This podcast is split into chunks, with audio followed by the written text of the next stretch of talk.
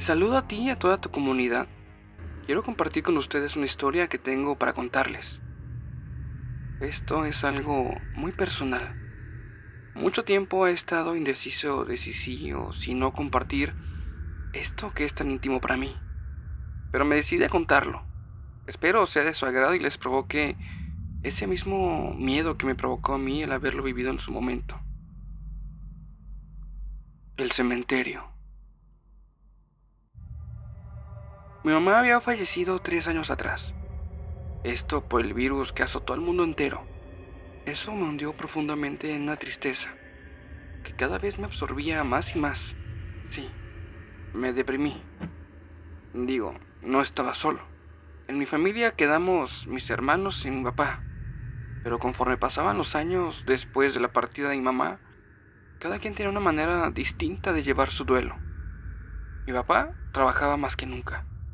Era como si buscara estar el menor tiempo posible en la casa. Mis hermanos también trataban de evitar la casa. Prácticamente llegaban solo para dormir y yo era el único que trató de seguir su vida normal. Por lo que tenía muchas horas a la semana solo en la casa. Cada que pasaba por el cuarto de mi mamá, tenía una sensación de mucha tristeza. Y la verdad, la verdad no veía la salida. Me sentía en un turbillino de oscuridad por más dramático que suene, del cual no veía la salida. Busqué ayuda yendo a sesiones con una psicóloga y poco a poco me fui sintiendo un poco mejor. Iba resolviendo los nudos emocionales que guardaba y que no habían hecho nada más que agrandarse. Los meses fueron pasando y parecía sentirme un poco mejor. Entendí que la vida es un proceso natural que empezaba y terminaba que debía resignarme y tratar de soltar para dejar ir. Uno no tiene que estar esperando la muerte, pero sí estar preparado para cuando se presenta. Justo cuando mejor me sentía y tras un proceso de casi un año en el que logré mejorar, se llegaba el aniversario luctuoso de mi mamá. Les pregunté en casa si querían acompañarme al cementerio.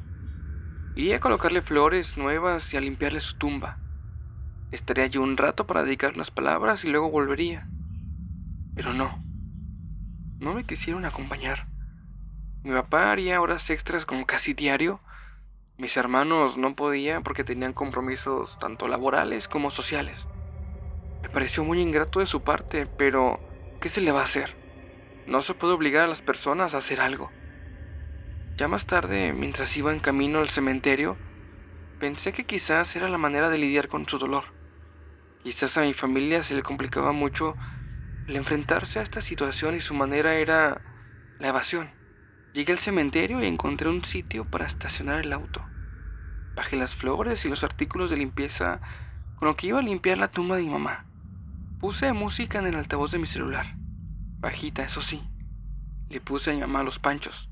Era un grupo de música de la de antes que le gustaba a mi mamá. Era un trío de boleros. Limpiaba los floreros que había en su tumba, ya que se acumulaban los mosquitos por el agua y luego barría alrededor de ella. El sol comenzaba a ponerse. Yo había llegado al atardecer, ya que en ese horario no había tanto sol y me permitía quedarme más tiempo con mi mamá. Vi salir un grupo de personas luego de haber enterrado a un familiar suyo. Me quedé un rato más. Me recosté al lado de la tumba y veía en el cielo cómo las nubes corrían escapando del sol. Hasta que de repente no supe más de mí. Sí, me quedé dormido. Y no fue sino hasta que sentí mi cara mojada que desperté. Estaba cayendo una leve brisa de agua. Parecía que el cielo se había cerrado y amenazaba con arrojar tremendo aguacero. Me levanté y me di cuenta ya todo estaba oscuro. Había un par de faroles que iluminaban los accesos al cementerio y la entrada principal, que aunque lejana, alcanzaba a percibir que se encontraba un tanto iluminada. Pausé la música y me quedé un ratito más. Esto para despedirme bien de mi mamá. Estaba sentado al lado de las flores, y mientras estaba despidiéndome de ella, escuché unos pasos. No eran un par, eran más... No sabría decir exactamente cuántos pero era el sonido de un grupo de personas. Me quedé quieto, No tardaría mucho en darme cuenta de que por mi derecha, donde al fondo, siguiendo esa dirección, había una barda que delimitaba el cementerio de la calle. Por ahí alcancé a ver cómo alguien saltaba. Cayó al piso y avanzó rápidamente para integrarse al grupo que ya estaba pasando casi delante de mí. Mi primera reacción fue agacharme más y no hacer ruido. Por dentro sentía mucho miedo, la verdad. Pasaron en sumo silencio. No hablaban. Solo sus zapatos los delataban. Ellos iban vestidos de negro. No eran túnicas ni capas, así como de cuentos de miedo, pero sí iban con pantalones, blusas y sudaderas oscuros. Parecían saber a dónde se dirigían. Estaban avanzando hacia una zona en la que estaban las tumbas más antiguas. Era una clase de jardín en la que se podían mirar tristes ángeles de piedra, que tenían dibujada desesperanza en su rostro. Llegaron ante una tumba, alguien sacó lo que parecía ser un tubo y rompió una de las tumbas. Empezaron a cavar y saltaron dentro de la tumba dos de ellos mientras el resto los esperaban afuera. No habrán pasado más de diez minutos cuando uno de los que estaban afuera se inclinó para asomarse sobre la cavidad de la tumba. Extendió su mano y parecía que le estaba pasando algo. Algo que estaba envuelto en lo que parecían ser toallas. Los demás les ayudaron a subir al resto y cuidadosamente volvieron a colocar las tapas de las tumbas en su sitio. Avanzaron unos metros y llegaron frente a otras tumbas más. Allí pensé que era lo mismo, pero no. Uno de ellos llevaba una mochila. Se la quitó para sacar de ella un par de velas algo grandes. Eran muy grandes y las colocaron al lado de un montón de tierra. Sacaron un frasco amarrado con un listón, lo abrieron y dentro de él colocaron lo que habían sacado de la tumba que no se necesita ser muy listo para entender que eran restos humanos. Lo más seguro es que eran huesos. Luego lo volvieron a tapar y lo pusieron entre las dos velas, ya encendidas.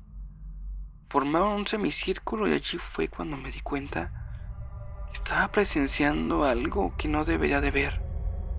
Me agaché más y perdí de vista esto que estaban haciendo. No sabía qué hacer. No sabía si quedarme ahí esperando que terminaran o tratar de huir sin que se dieran cuenta. Miré la tumba de mi mamá sin decir nada me despedí de ella. Luego, agachado, me salí de ahí retrocediendo lentamente. Lento y sin hacer ruido.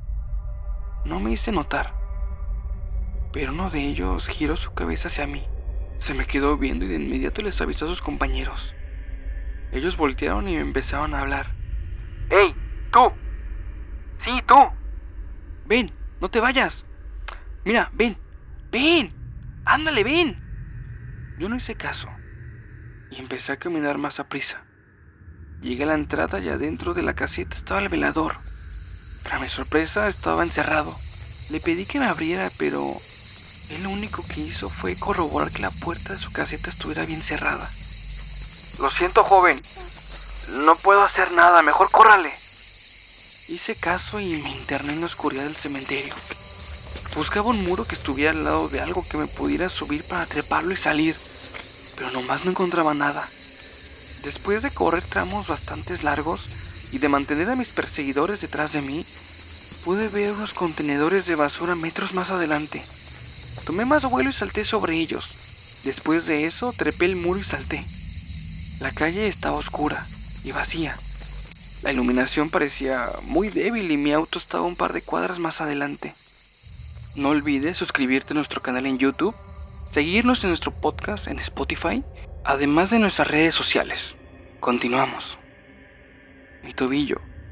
En ese momento noté que estaba lastimado. Al caer me lo había doblado y me estaba doliendo cada vez más. Traté de avanzar rápido, pero no podía. No podía porque el dolor en mi pie me estaba impidiendo correr. Con mucho esfuerzo y casi sin apoyar el pie en el suelo, recorrí ese par de calles. Subí a mi auto y lo encendí. Pasé por la entrada del cementerio y vi cómo encima de la barda estaban trepados aquellos que habían profanado la tumba. Entre la sorpresa, el miedo y el dolor del pie no sabía qué pensar. Me sentía con el estómago revuelto y mi corazón acelerado. Llegué a mi casa y mi papá me revisó el pie. Me dolía bastante y no podía ni apoyarlo.